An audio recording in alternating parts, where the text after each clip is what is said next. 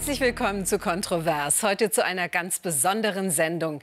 Wir starten das neue Jahr mit einem politischen Stimmungsbild in der Corona-Ausnahmezeit, die uns allen viel abverlangt. Der Lockdown ist verlängert und verschärft, der Impfstart stottert, das Homeschooling eine ewige Baustelle. Wie wirkt sich das alles auf die Gemütslage im Land aus und wie wird das Corona-Krisenmanagement bewertet? Antworten gibt der BR Bayern Trend und unser BR-Wahlexperte Andreas Bach. Bachmann. Die Pandemie dominiert unser Leben seit fast einem Jahr. Wie schlägt sich das nieder auf das Gemüt der Menschen im Freistaat? Ja, Ursula, die Grundstimmung im Freistaat, die hat sich merklich eingetrübt. Wir fragen das ja immer, geben die Verhältnisse in Bayern Anlass zur Zuversicht oder eher Anlass zur äh, Beunruhigung? Und da sieht das Ergebnis in diesem Jahr wie folgt aus. 54 Prozent sagen, die Verhältnisse geben Anlass zur Zuversicht, also schon eine Mehrheit. Aber wir sehen es hinter dem Balken, minus 12 Punkte. Also da ist es ganz schön zurückgegangen. Und auf der anderen Seite beunruhigt sind 40 Prozent und auch da hinter dem Balken ein dickes Plus von 11 Punkten.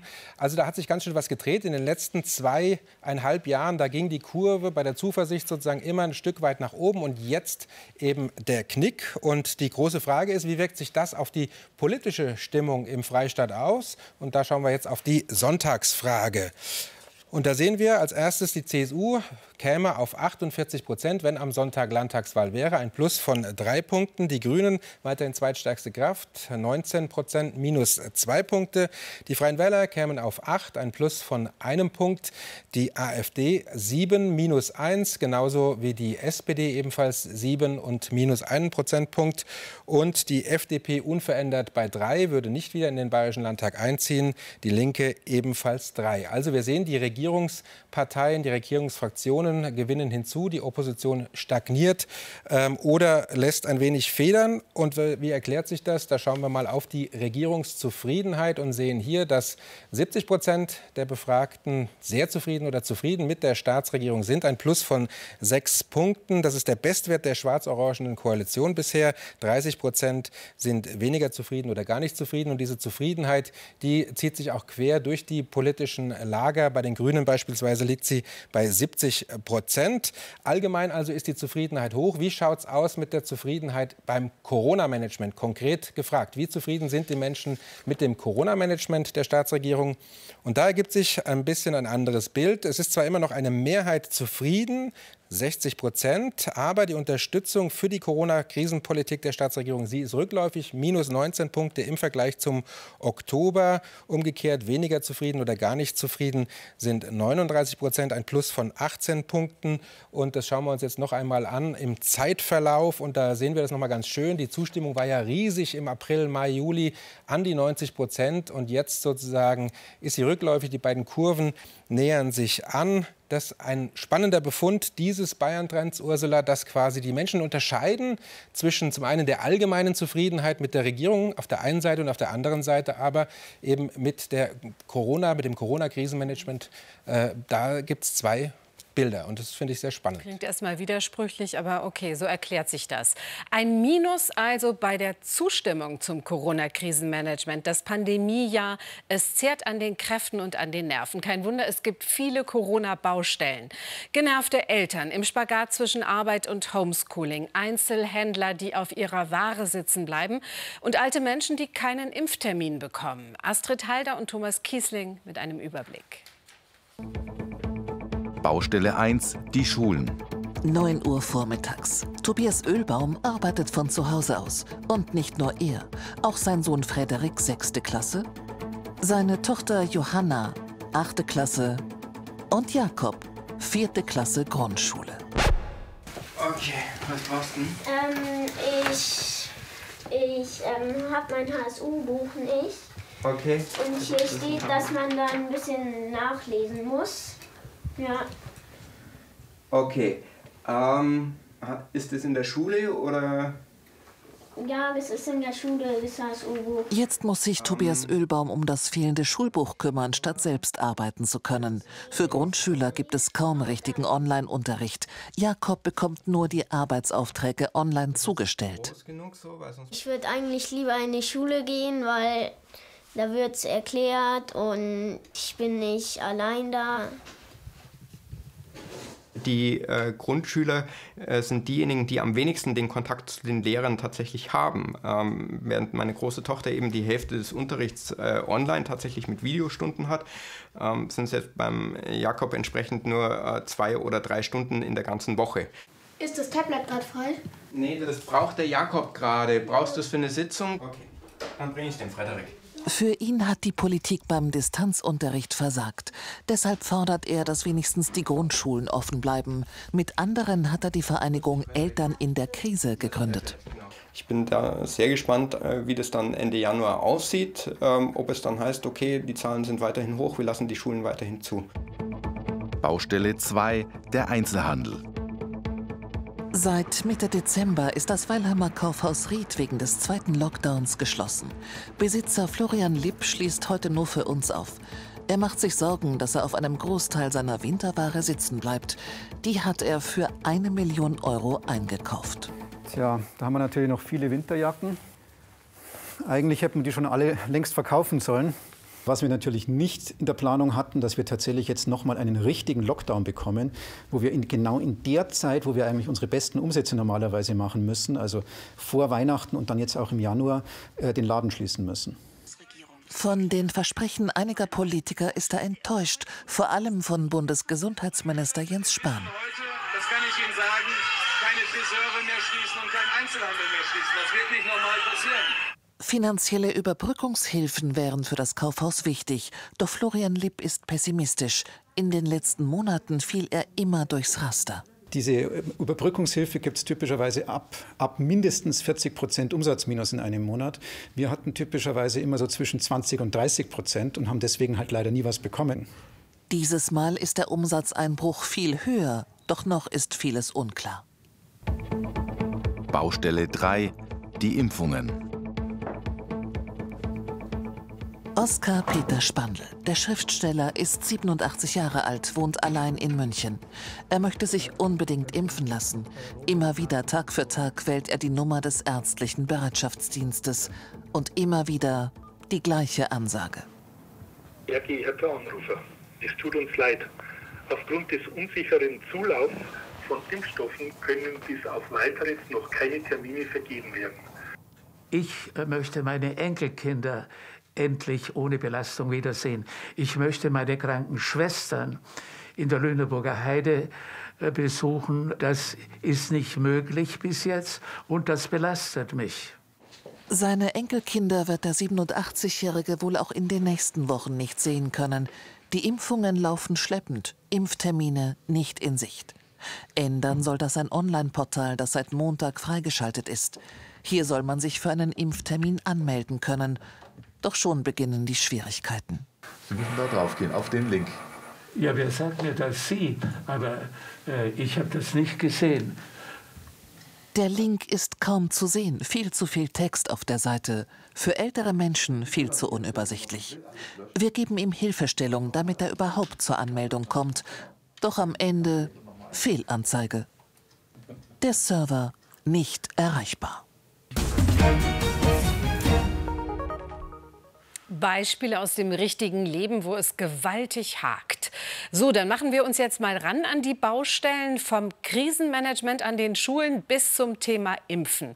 Wie fällt das Urteil der Bürger aus, Andreas? Ja, wir blicken zunächst mal auf die Schulen. Wir haben gefragt, ähm, wie beurteilen Sie das äh, Corona Krisenmanagement des Kultusministeriums. Und da fällt das Urteil der Menschen verheerend aus. Nur jeder Fünfte ist sehr zufrieden oder zufrieden, 20 Prozent. Und drei Viertel der Befragten sind weniger zufrieden oder gar nicht zufrieden mit dem Corona-Krisenmanagement des Kultusministeriums, also des Schulministeriums. Und äh, da ist ein Blick auch in die Anhängerschaften sehr, sehr interessant. Denn wir sehen jetzt hier gleich in der dritten Zeile, da kommen die Freien Wähler-Anhänger.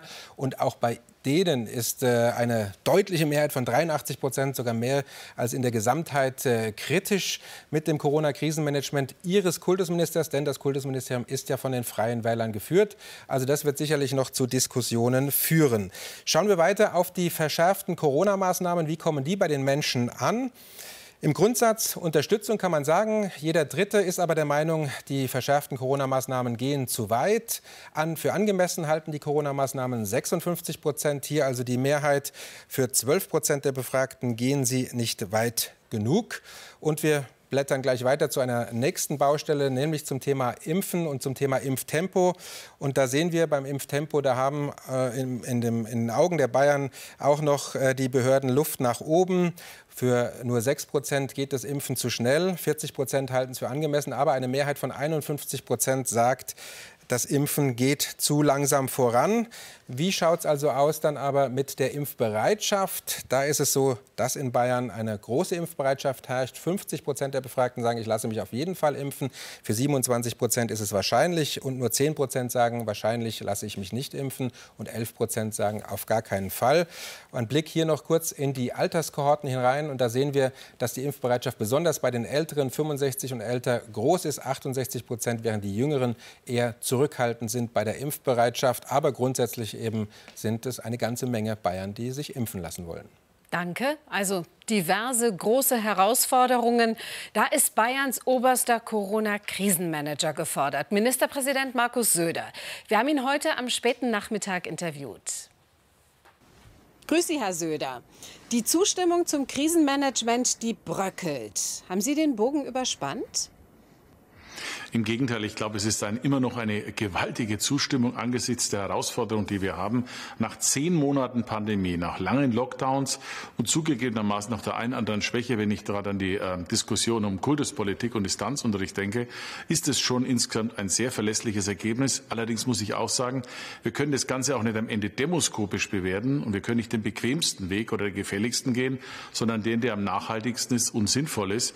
Und das ist die derzeitige Strategie. Alle anderen Strategien Strategien sind national wie international gescheitert. Sie sprechen von zehn Monaten Pandemie. Die Kanzlerin rechnet mit einer Verlängerung der harten Maßnahmen für noch mal zwei Monate mindestens. Teilen Sie diese Einschätzung? Meistens haben sich die ähm, ja, Sicherheitsprognosen eher bewahrheitet als die rein optimistischen. Deswegen will ich aber keinen Zeitpunkt nennen, weder für eine vorzeitige Öffnungsdebatte noch für Verlängerung. Wir müssen das, was wir jetzt tun, konsequent fortsetzen.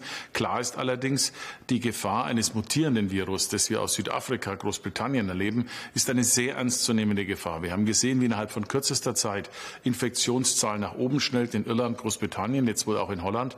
Deswegen nehme ich das sehr, sehr ernst und deswegen ist auch ein Lockdown, den wir jetzt haben, eine der besten Schutzmaßnahmen, übrigens auch wie mehr FFP2-Masken, die helfen, eine solche mögliche Verbreitung zu verhindern. Vergessen wir auch bitte nicht, dass in unseren Nachbarländern wie Tschechien nach wie vor sehr hohe Inzidenzien sind. Also Anlass zur Entwarnung gibt es auf keinen Fall. Wir sind klug beraten, weiter vorsichtig zu sein. Die Tendenz ist verhalten positiv in Bayern. Das merkt man in den Inzidenzzahlen, auch im nationalen Vergleich.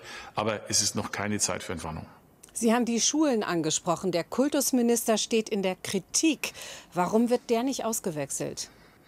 Ich glaube, überall in Deutschland steht die Schul- und Kultuspolitik in der Kritik. In anderen Ländern funktioniert es zum Teil wesentlich schlechter, was weder eine Ausrede noch ein Hinweis sein kann. Wir haben ja da Vorgaben gemacht. Es klappt jetzt auch besser, aber da müssen wir insgesamt noch mehr tun. Mir fällt es immer mehr auf, dass wir in der Spitzendigitalisierung, Robotik, Quantencomputer, künstliche Intelligenz im internationalen Maßstab mit der Weltspitze agieren und bei der Alltagsdigitalisierung, öffentliche Verwaltung, Schule, aber auch beispielsweise beim Thema Mobilfunk, wenn es ums Aufstellen von Masten geht, noch erheblich Nachholbedarf haben. Das müssen wir angehen und rasch ändern. Mein Eindruck ist jedenfalls, dass in der Schulfamilie einiges vorangeht, aber natürlich ist es nicht perfekt. Noch kurz zum Stichwort Impfen. Sie wollen die Impfpflicht für bestimmte Gruppen. Gesundheitsminister Spahn lehnt das ab, heute wieder in seiner Regierungserklärung. Sind Argumente nicht besser als Zwang, als mit der Nadel zu drohen? Es geht ja um die Frage, was macht Sinn und was schützt am meisten. Ich habe ja eine Debatte darüber angeregt, nicht eine verpflichtende Festlegung getroffen. Eines ist doch klar, wir haben bei Masern eine Impfpflicht, bei Masern. Was spricht jetzt dagegen, wenn es bei Masern geht, bei Corona, nicht zumindest in einem ganz bestimmten Bereich zu diskutieren, ob es nicht einen Sinn macht? Die Situation ist im Moment so, dass diejenigen, die sich impfen lassen können, zurückhaltend sind und die, die geimpft werden wollen, keinen Impfstoff bekommen. Scheint mir eine Debatte zu sein, die wir alsbald auflösen müssen, zumal auch der Deutsche Ethikrat ja sogar sagt, dass für bestimmte Bereiche sowas überlegt werden kann. Wir werden die Situation einfach die nächsten Wochen und Monate beobachten. Aber eines bin ich fest überzeugt. Eines haben wir immer erlebt bei Corona. Am Anfang sagt bei jeder Maßnahme alle erstmal Nein, Nein, Nein, Nein, Nein. Und später hat sich dann gezeigt, dass es vielleicht notwendig ist. Ich würde mich da weder festlegen noch etwas ausschließen, sondern die Situation beobachten und zum Schutz und Wohle der Bürgerinnen und Bürger die bestmöglichste Lösung finden. Herr Söder, wir reden gleich weiter. Der BR-Wahlexperte Andreas Bachmann, der hat jetzt noch mehr spannende Zahlen. Genau, wir blicken mal auf die persönliche, persönlichen Zufriedenheitswerte der beiden Top-Spitzenpolitiker der schwarz-orangenen Koalition. Zunächst Markus Söder. Mit ihm sind 72 Prozent der Befragten zufrieden mit seiner Arbeit, ein Plus von fünf Punkten im Vergleich zum Januar des vergangenen Jahres. Und Hubert Aiwanger 54 Prozent sind mit seiner Arbeit sehr zufrieden oder zufrieden. Ein Plus von vier Punkten im Vergleich zum Januar. Und wir schauen uns das auch noch mal on the long run an, sozusagen, also über den Zeitverlauf der vergangenen Monate und Jahre. Und da sehen wir, dass äh, Markus Söder mit 72 Prozent zwar nicht an die Topwerte von April und Mai herankommt, aber immer noch besser liegt als im Januar des vergangenen Jahres und auch als im Januar 2019, also direkt nach Start der Koalition. Genauso Hubert Aiwanger liegt da äh, drüber. Insofern werden beide mit diesen Zustimmungswerten gut leben können. Und wir gucken noch einmal, es steht ja an am kommenden Samstag die Wahl des äh, Parteivorsitzenden der CDU und damit auch verbunden die Frage, wer wird Kanzlerkandidat der Union? Und da ist ja auch Markus Söder im Spiel. Und wir sehen hier 63 Prozent der Bayern wären, sind der Meinung, Markus Söder wäre ein guter Kanzlerkandidat für die Union. Dann kommt erst einmal ein großer Abstand und Friedrich Merz mit etwa der Hälfte, 32 Prozent als Zweiter. Auf dem dritten Platz Norbert Röttgen mit 31 Prozent und schon ein Stück weit abgeschlagen ist äh, Armin Laschet äh, mit 22 Prozent. Das also die Meinung der Bayern, wer ein guter Kanzlerkandidat der Union wäre. Das wird sicherlich auch noch für Diskussionen äh, sorgen bei der CDU. Und ja, ist auch eine Vorlage für das weitere Gespräch von Ursula Heller mit Markus Söder. Herr Söder, die K-Frage. Das Votum der Bürger im BA Bayern-Trend, das ist klar. Also würden Sie darum kämpfen um die Kandidatur oder machen Sie es nur, wenn Sie gefragt werden? Es geht im Moment nicht um Kandidaturen, auch wenn an das Vertrauen freut. Mich freut ja auch, wenn man die Gesamtumfragezahlen anschaut, dann sind es gute Werte ähm, für die Regierungskoalition, die tragenden Parteien, für meine natürlich auch. Auch persönliche Werte sind gut. Aber im Moment geht es nur um das Corona-Management. Die Menschen haben echt andere Sorgen, wie es in der Schule weitergeht, in den Krankenhäusern, in den Alten- und Pflegeheimen. Deswegen ist diese Debatte jetzt eine Debatte, die eigentlich nicht stattfinden sollte, sondern im Gegenteil. Erst wählt die CDU ihren Vorsitzenden, dann werden auch eine Zeit vergehen. Wir haben uns ja auch schon darauf vereinbart, dass wir dann um Ostern herum, im März jedenfalls, reden wollen, wie dann die personelle und inhaltliche Aufstellung ist. Und dabei würde ich es gern bewenden lassen. Am Ende werden die beiden Parteivorsitzenden von CDU, CSU einen Vorschlag machen, der die bestmöglichsten Chancen bietet, bei der Bundestagswahl erfolgreich zu sein. Herr Söder, mögen habe ich schon wollen, aber dürfen habe ich mich nicht getraut. Gilt dieser Satz von Karl Valentin auch für Sie? Nein. Ist das nicht ein historisches Zeitfenster für die CSU, jetzt endlich den Kanzler zu geben? Sie haben ja selber gesagt, es muss einer machen, der sich als Corona-Manager bewiesen hat. Es geht nicht um Wettbewerbe, Rekorde oder irgendwelche Eintrag in Geschichtsbüchern.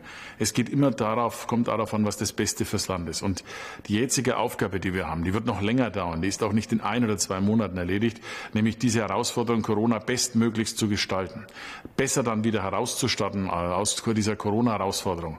Zu verhindern, dass Menschen sterben, Leben zu retten und auch Perspektiven zu schaffen, wenn es um Bildung geht und viele andere Fragen. Und ähm, sind wir auch bitte ehrlich, äh, die Corona-Politik wird ja ständig hinterfragt und gerade von den Parteien, die besonders heftig gegen die Corona-Politik der Staatsregierung ist, sind ja den Umfragen keine besonderen Ergebnisse und Zuwachs zu erwarten. Also wir müssen die Aufgaben, die jetzt da sind, erfüllen. Darüber müssen wir uns kümmern. Und es geht wirklich nicht um einen Schönheitswettbewerb persönlicher Eitelkeiten. Bayern ist ein wundervolles Land und ich habe dazu immer gesagt, mein Platz ist in Bayern und da hat sich bis jetzt nichts dran geändert. Herzlichen Dank für das Gespräch, Bayerns Ministerpräsident Markus Söder. Ja, Dankeschön. Soweit das Interview mit Bayerns Ministerpräsident Söder, wie gesagt, aus Termingründen am späten Nachmittag aufgezeichnet.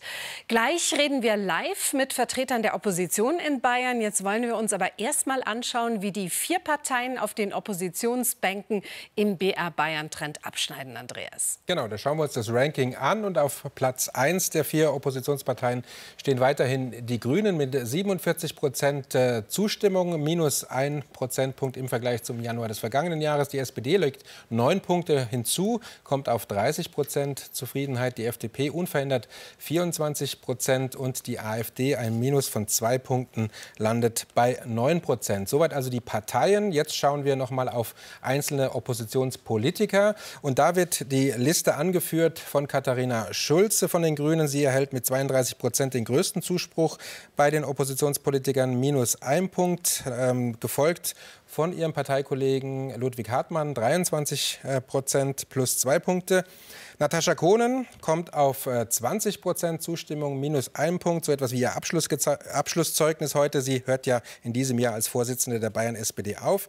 Martin Hagen von der FDP 10 Prozent unverändert und äh, Ingo Hahn von der AfD 7 Prozent erst zum ersten Mal abgefragt. Und bei den beiden letzten, Martin Hagen und Ingo Hahn, ist es so, dass nur ein Viertel der Bayern rund die beiden überhaupt kennen. Also da ist noch ein großes sozusagen Bekanntheitsproblem für diese beiden Oppositionspolitiker.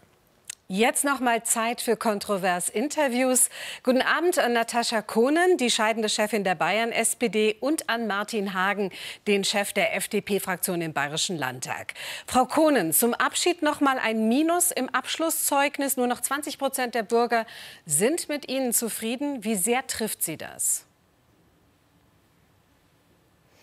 Naja, das ist ehrlich gesagt der letzte Wert, auf den ich heute bei der Analyse des Bayern-Trends geguckt habe, sondern mir geht es wirklich darum, wie kommen die Menschen klar eigentlich mit der Politik in dieser Krise. Das steht für mich im Vordergrund und tatsächlich weniger jetzt Personalbewertungen. Ähm, insofern lassen Sie uns über die Krise reden. Herr Hagen, mit Ihnen sind nur 10 Prozent zufrieden. Woran liegt das? Naja, es sind 40 Prozent derer, die sich ein Urteil zutrauen, die zufrieden sind mit meiner Arbeit. Woran wir arbeiten müssen, ist die Bekanntheit. Das haben Sie ja vorher im Bericht auch gesagt. Aber auch das ist heute nicht der Wert, der mich wirklich umtreibt. Übrigens auch nicht der Wert der FDP. Da müssen wir nicht schönreden. Das ist ein scheiß Umfrageergebnis. Aber wir haben momentan 1000 Tote am Tag. Unter anderem, weil es immer noch nicht gelingt, die Pflegeheime zu schützen. Wir haben durch den Lockdown Existenzen, die gefährdet sind. Wir haben riesengroße gesellschaftliche Probleme. Familien wissen nicht, wie weiter mit ihren Kindern, die sie nicht betreuen können. Das sind die Themen, die mich momentan umtreiben umtreiben, nicht die schlechten Werte in dieser Umfrage. Über die Krise reden wir gleich noch, Frau Kuhn. Sie treten im Frühjahr ab als Parteivorsitzende. Als Sie gewählt wurden 2017, da haben Sie gesagt, wir wollen Bayern regieren. Warum sind Sie von diesem Ziel heute in Krisenzeiten weiter entfernt als damals schon? Ja, die Landtagswahl ist natürlich alles andere als schön für uns ausgegangen als SPD. Und jetzt regiert Markus Söder mit seinem Koalitionspartner und in einer Krise konzentrieren sich die Menschen ganz klar an der Führung, die im Moment im Land ist. Das nennt man Ministerpräsidentenbonus. Das haben wir auch bei Manuela Schwesig, die von der SPD in Mecklenburg-Vorpommern regiert. Auch dort wenden sich die Menschen der SPD in dem Fall zu. Also das ist ein Verhalten, was in Krisen auftritt und was auch sehr verständlich ist. Und insofern bewerte ich auch jetzt die heutige Zeit genau in dieser Krise mit diesem erklärten Bonus, der übrigens auch in der Bundesebene sich natürlich an Merkel orientiert. Die Menschen haben diesen Kanzlerbonus im Blick und da wenden sie sich zu. Herr Hagen, trotzdem geht es um die Existenz der FDP im Bayerischen Landtag. Sie zittern um den Einzug, aktuell bei drei Prozent. Wer oder was hat Sie so geschrumpft? Nein, Frau Heller, wir zittern nicht um den Einzug, denn wir haben momentan keine Landtagswahl. Äh, wir haben in zweieinhalb Jahren eine Wahl und Umfragewerte zweieinhalb Jahre davor sind nichts, was mich zum Zittern bringt. Wir erleben ja, dass momentan in der Corona-Krise insbesondere der vermeintlich starke Staat gefragt ist, der allzu oft aber eher ein autoritärer Staat ist, der bei seinen Kernaufgaben versagt, wie etwa dem Schutz der Altenheime, wie etwa der Digitalisierung der Gesundheitsämter, wie etwa der Beschaffung eines Impfstoffes. Und da, glaube ich, ähm, ist es natürlich für eine Partei, die auf Freiheit, die auf Eigenverantwortung setzt, momentan schwierig. Aber umso notwendiger ist es, dass es auch eine liberale Stimme in dieser Zeit gibt. Wir reden gleich weiter, Frau Kohn, Herr Hagen. Opposition ist Mist, das hat SPD-Chef Münte-Fehring mal gesagt. Auf jeden Fall sind Corona-Zeiten offenbar schwierige Zeiten, auch für die Opposition. Beate Greindl. Protest gegen die Corona-Maßnahmen möglichst spektakulär. Die bayerische AfD setzt immer wieder darauf. Auch auf Anti-Hygiene-Demonstrationen ist man dabei. Das Vertrauen in die derzeitige Corona-Politik soll offenbar möglichst umfassend erschüttert werden. Die Lage ist dramatisch, weil unsere Regierenden ein totalitäres Klima der Angst und der Zwietracht erzeugt haben. Es ist die Politik von Merkel und Söder, die den Menschen nicht die volle Wahrheit verkündet. Skandale, auch um die Fraktionsvorsitzende Katrin Ebner-Steiner. Folgen eines Streits mit einem AfD-Kollegen, eine kaputte Glasscheibe und eine verletzte Hand. Inzwischen sind schon drei AfD-Abgeordnete aus der eigenen Fraktion ausgetreten. Sind es auch die internen Querelen, die die AfD jetzt Zustimmung kosten? Christoph Mayer meint nein. Wir sind äh, sehr stabil und wir werden unsere Politik, unsere kritische Politik in jeglicher Hinsicht fortsetzen. Die bayerische FDP kann mit ihren wichtigsten Themen Wirtschaft, Bildung, Digitalisierung nicht zulegen, obwohl die Regierung hier zum Teil Schwächen zeigt. Der immer schärfere Lockdown geht der FDP zu weit. Wir halten die neuen Maßnahmen für untauglich und alltagsfern. Sie werden nach unserer Überzeugung nicht die Infektionszahlen senken, sondern höchstens die Akzeptanz der Corona-Maßnahmen. Ministerpräsident Söder rückt die FDP wegen ihrer Kritik gar in die Nähe der AfD. Empört weisen die Liberalen das zurück. Was ist los bei der SPD? Die Vorsitzende, Natascha Kohnen, will in diesem Jahr ihren Platz an der SPD-Spitze räumen. Er ist einer der Kandidaten für die Nachfolge. Uli Grötsch sitzt im Bundestag in Berlin. Er will nun angreifen und die SPD nach vorne bringen. Wir müssen lauter, klarer und deutlicher unsere Botschaften formulieren. Das ist ein Auftrag, den wir als Bayern-SPD in den nächsten Jahren ganz bestimmt zu erfüllen haben. Sogar die einst stabilen Grünen haben es schwer, sich zu behaupten. Zwei Prozent weniger Zustimmung als im letzten Bayern-Trend, doch immer noch zwölf Prozentpunkte mehr als die SPD. Es ist eine Zeit, in der die Regierung das Parlament dominiert wie lange nicht. Grundrechte in der Demokratie sind keine Privilegien. Zähe Zeiten für die Parteien in der Opposition.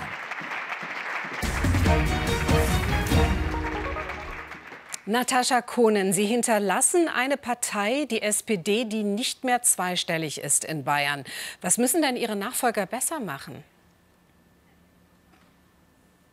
Wissen Sie, das wäre ein, ein Riesenfehler, wenn man als scheidende Parteivorsitzende, die nicht nochmal antritt, ich war zwölf Jahre auch an der Spitze der Partei mit vielen Höhen, aber eben auch bitteren Tiefen. Und es wäre ein Riesenfehler, wenn ich mich jetzt zum Ende meiner Legislatur sozusagen hinstelle und dann noch den Zeigefinger hebe und sage, macht es so und so und so sondern, und das hat man jetzt auch in dem Beitrag gesehen, meine möglichen Nachfolger oder Nachfolgerinnen, die sich jetzt bewerben, das sind kluge Leute, die sich diesen Job zutrauen. Und ich freue mich einfach, dass tatsächlich auch der Wunsch bei vielen besteht, davon gehe ich jetzt mal aus, ähm, diese Führung übernehmen zu wollen. Das ist eine ehrwürdige Partei. Wir haben ausgesprochen wichtige Grundwerte in dieser Zeit, wie eben Solidarität, aber auch Respekt, so wie es der Kanzlerkandidat Olaf Scholz formuliert.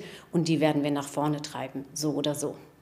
Martin Hagen, die Zustimmung der Bevölkerung zu den Corona-Maßnahmen, die bröckelt ja. Sie haben eben eine Reihe von Forderungen und Kritikpunkten am Corona-Krisenmanagement formuliert, aber Sie können trotz all dieser Ideen nicht Kapital draus schlagen. Warum nicht?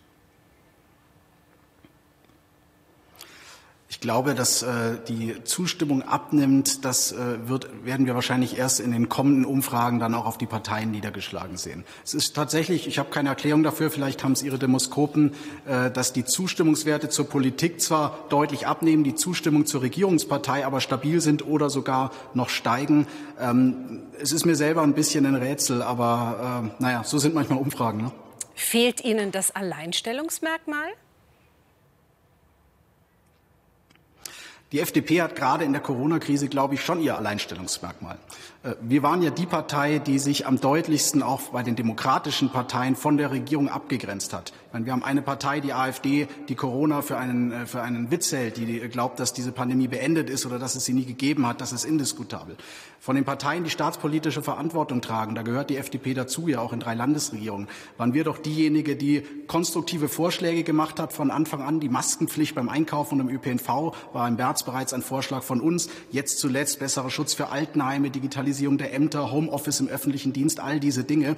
Aber wir haben eben auch äh, an einigen grundlegenden Punkten die Strategie der Regierung in Frage gestellt. Herr Etwa Hagen. die Frage, ob der Lockdown eine langfristig tragbare Strategie ist. Und das ist, glaube ich, schon ein Alleinstellungsmerkmal der FDP zahlt aber im Moment nicht auf Sie ein. Die gleiche Frage an Frau Kohnen äh, in einem Satz. Ihr Alleinstellungsmerkmal, wie würden Sie das beschreiben, definieren? Wir regieren in Berlin. Und dort haben wir unter anderem einen Arbeitsminister Hubertus Heil, der das Kurzarbeitergeld wahnsinnig zügig eingesetzt hat. Einen Finanzminister und Vizekanzler Olaf Scholz, der ein Sofortmaßnahmenpaket, sogenannte Bazooka, auf den Weg gebracht hat. Und Hubertus Heil will auch das Recht auf Homeoffice. Wir brauchen das und wir brauchen nicht einen Placebo-Gipfel, so wie ihn Söder heute gemacht hat. Also das Alleinstellungsmerkmal der SPD ist, dass wir dieses Land regieren und dass wirklich alle effektiven Maßnahmen von SPD-Ministern kommen. Frau Kohn, äh, die Bazooka wurde heute als Wasserpistole kritisiert. Ja, sicherlich kann man da Kritik dran finden, aber wenn wir hinschauen, dann hat es sowas in unserem Land tatsächlich noch nie gegeben, dass ein Finanzminister in dieser Geschwindigkeit ein dermaßen starkes Milliardenpaket auf den Gang bringt, in den Gang bringt und die Abschlagszahlungen sind da. Und heute Morgen hat er ja auch im Morgenmagazin deutlich gemacht, dass jetzt die Überweisungen kommen, die übrigens der CDU-Wirtschaftsminister Altmaier organisieren muss. Da hat es gehakt. Aber jetzt kommen die Gelder tatsächlich in endgültiger Form. Und Deutschland hat im weltweiten und europäischen Vergleich diese Krise bisher wirtschaftlich ziemlich gut überstanden mit allen Schwierigkeiten, die natürlich in der Krise da sind. Aber wir sind im internationalen Vergleich ziemlich gut da. Vielen herzlichen Dank, Natascha Kohnen von der Bayern SPD und Martin Hagen von der FDP Danke. im Bayerischen Landtag. 2021 hat so begonnen, wie das letzte Jahr aufgehört hat. Corona bestimmt unseren Alltag. Wir Bürger müssen auf vieles verzichten und aufpassen und Politiker müssen Verantwortung tragen für eine Herausforderung, die sie so noch nie erlebt, geschweige denn gewuppt haben. Unser Autor Hans Hinterberger hat über Wochen drei bayerische Politiker begleitet, die mit der Pandemie Schritt halten müssen. Wirtschaftsminister Hubert Aiwanger von den Freien Wählern, Katharina Schulze von den Grünen und den CSU-Landrat aus Mühldorf Max Heimerl. Die kontroverse Story über historische Herausforderungen, beispiellose Maßnahmen und fundamentalen Streit. Auch bei uns sind die Corona-Zahlen wieder deutlich gestiegen. Es war mir klar, dass auch schwierige Aufgaben auf uns zukommen. Der Lockdown wird verlängert. Mein persönlicher Tipp ist, dass wir äh, vor dem Sommer noch zu keinem Stück Normalität kommen. Weil wir heute jetzt einfach als Krisenmanager alle gefordert sind.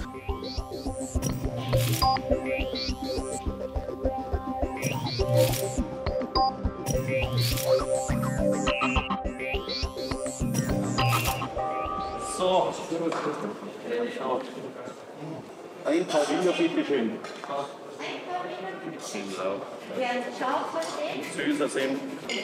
Dankeschön.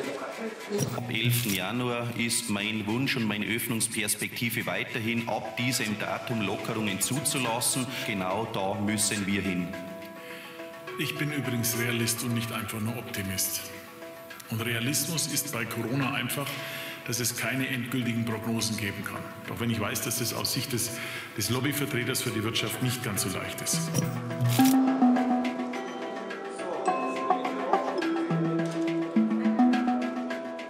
Also ich bin natürlich Optimist, aber ich glaube durchaus auch ein Realist, der die Dinge insgesamt einordnet. Aber wenn man die Menschen nicht auch mitnimmt, wenn man ihnen nicht auch Hoffnung gibt, sondern immer nur Angst macht, glaube ich, wäre der falsche Weg.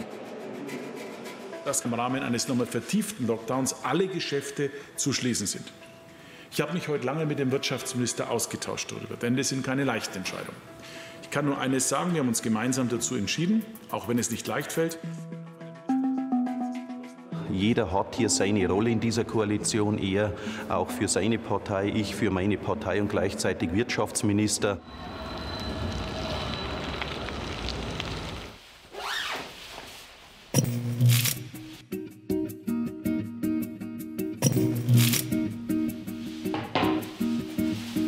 Markus Söder, der schaffen kann, steht im Regal. Ganz sicher nicht. Da stehen. Steht das da?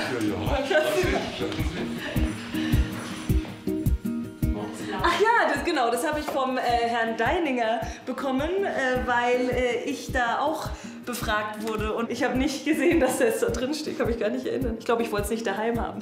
Das Problem in dieser Pandemie ist, dass wir einen Ministerpräsidenten haben, der gerne sich als Krisenmanager inszeniert und zu seiner Rolle gehört, immer schneller sein zu wollen, immer lauter sein zu wollen, immer noch was draufzusetzen.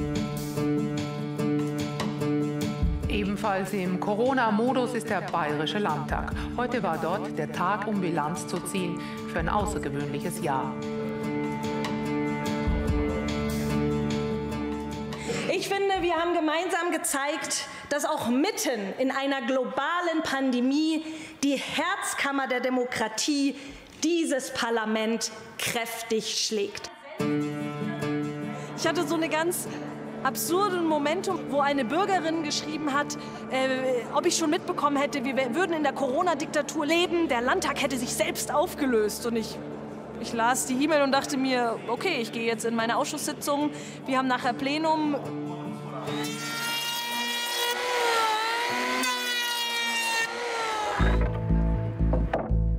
Über 90 bayerischen Impfzentren müssen schon in fünf Tagen startklar sein. Das ist eine große, eine logistische Herausforderung für Städte und Kommunen.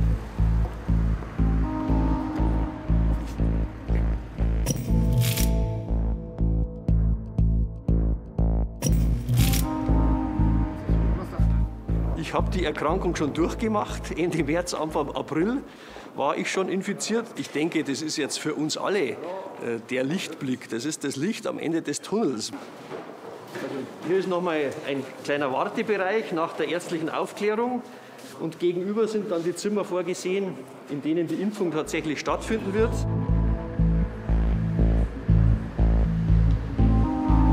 Wir sind inzwischen es auch gewohnt, kurzfristig Dinge auf den Weg zu bekommen. Wir sind das Krisenmanagement gewohnt. Wir mussten natürlich zuerst mal äh, die Örtlichkeit festlegen. Da haben wir das Glück hier im Landkreis Mühldorf, dass wir hier eben diesen ehemaligen Drogeriemarkt momentan leer stehen hatten. Heute haben wir bekanntermaßen Montag. Der Lockdown startet aber erst am Mittwoch. Die Verunsicherung über einen erneuten harten Lockdown ist groß.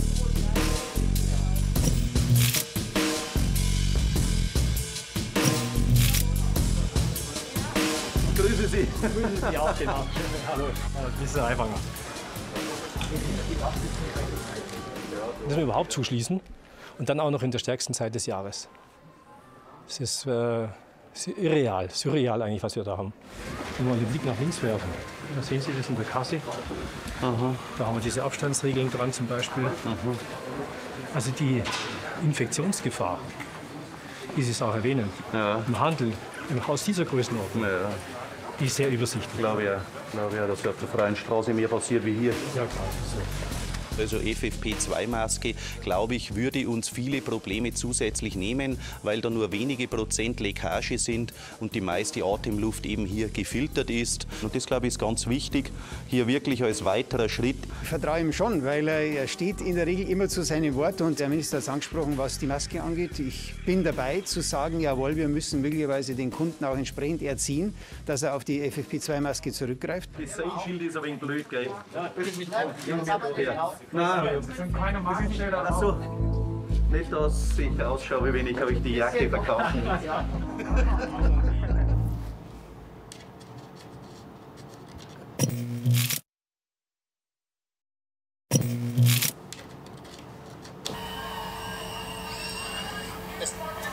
Das ist diese krasse Szene, wo die zwei mutigen Polizisten äh, den Reichstag äh, verteidigen, äh, weil äh, sogenannte äh, Querdenker, ich sage ja immer Querfantasten, zu denen den Reichstag stürmen wollte. Ich habe manchmal fast das Gefühl, dass diese Corona-Leugner mehr Aufmerksamkeit in unserer gesellschaftlichen Debatte bekommen, wie sie in meinen Augen eigentlich verdienen. Heute Abend habe ich äh, mal wieder eine digitale Veranstaltung, äh, und zwar mit den Hamburger Grünen über das große Thema Hass im Netz.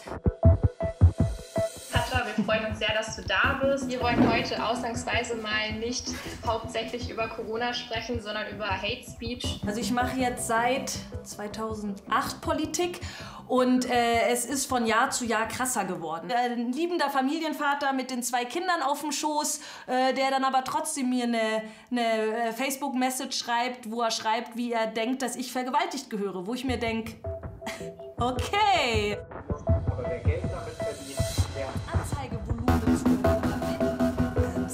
Habe ich geschlossen.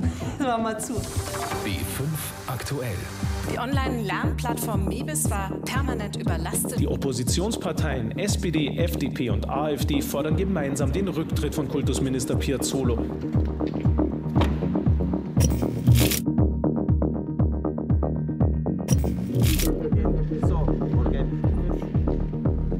Stehen alle unter Druck in dieser Zeit und nennen Sie mir einen Kultusminister bundesweit, äh, der hier fehlerfrei agiert. Nennen Sie mir einen Minister innerhalb des bayerischen Kabinetts. An jedem wird rumgemäkelt, um es nochmal klar zu sagen, Piazzolo steht nicht zur Debatte.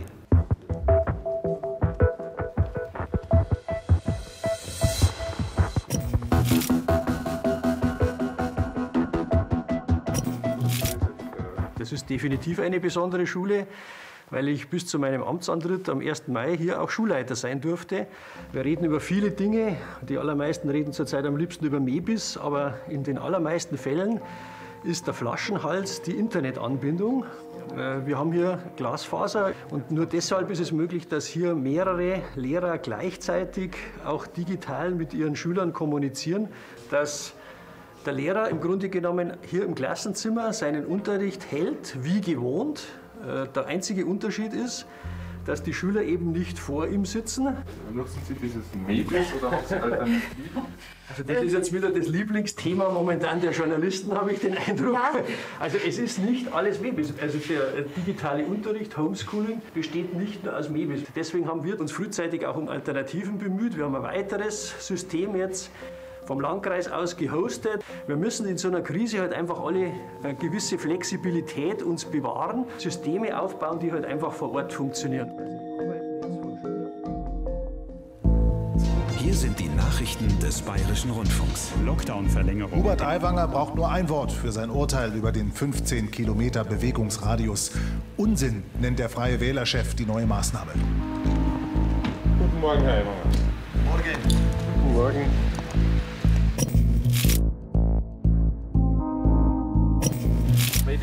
Müsst ihr raus.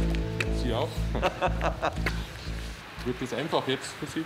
Ja, die Dinge sind ja vorgezeichnet und das Spiel ist ja bekannt. Wir haben es auch schon fünf bis zehn Mal so gemacht.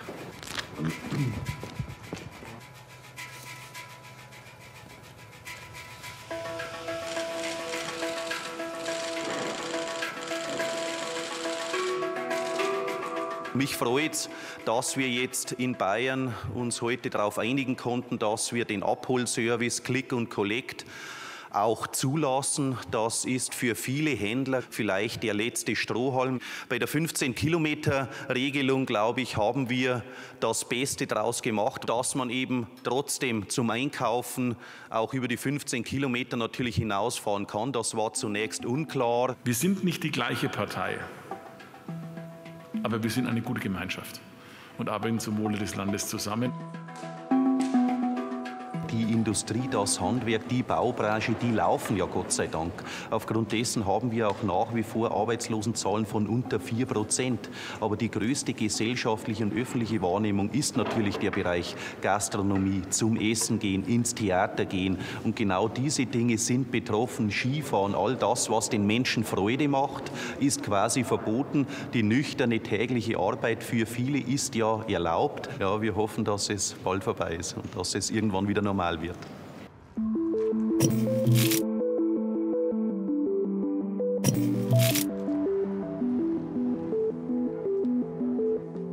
Und wir haben ja vom Freistaat Bayern da schon auch wirklich Druck bekommen, bis 15. Dezember unsere Impfzentren einsatzbereit haben. Das waren wir auch. Ähm, Und es wurde da schon auch immer die Erwartung, zumindest implizit geweckt, dass wir äh, 300 äh, Impfdosen am Tag verimpfen können müssen. Darauf haben wir uns vorbereitet. Das würde auch funktionieren. Heute ist nichts los, weil wir für heute keinen Impfstoff zur Verfügung gestellt bekommen haben. Hallo, ich glaube bei uns. Hallo, Wie viele Personen haben wir denn jetzt inzwischen schon auf der Warteliste, die jetzt auf einen Impftermin warten? Bei den über 80-Jährigen sind es aktuell 2159 und bei den Mitarbeitenden äh, aus den Krankenhäusern und Pflegeheimen sind es gute 60. Wir sind mit einer zu hohen Erwartung jetzt an die ersten Wochen rangegangen.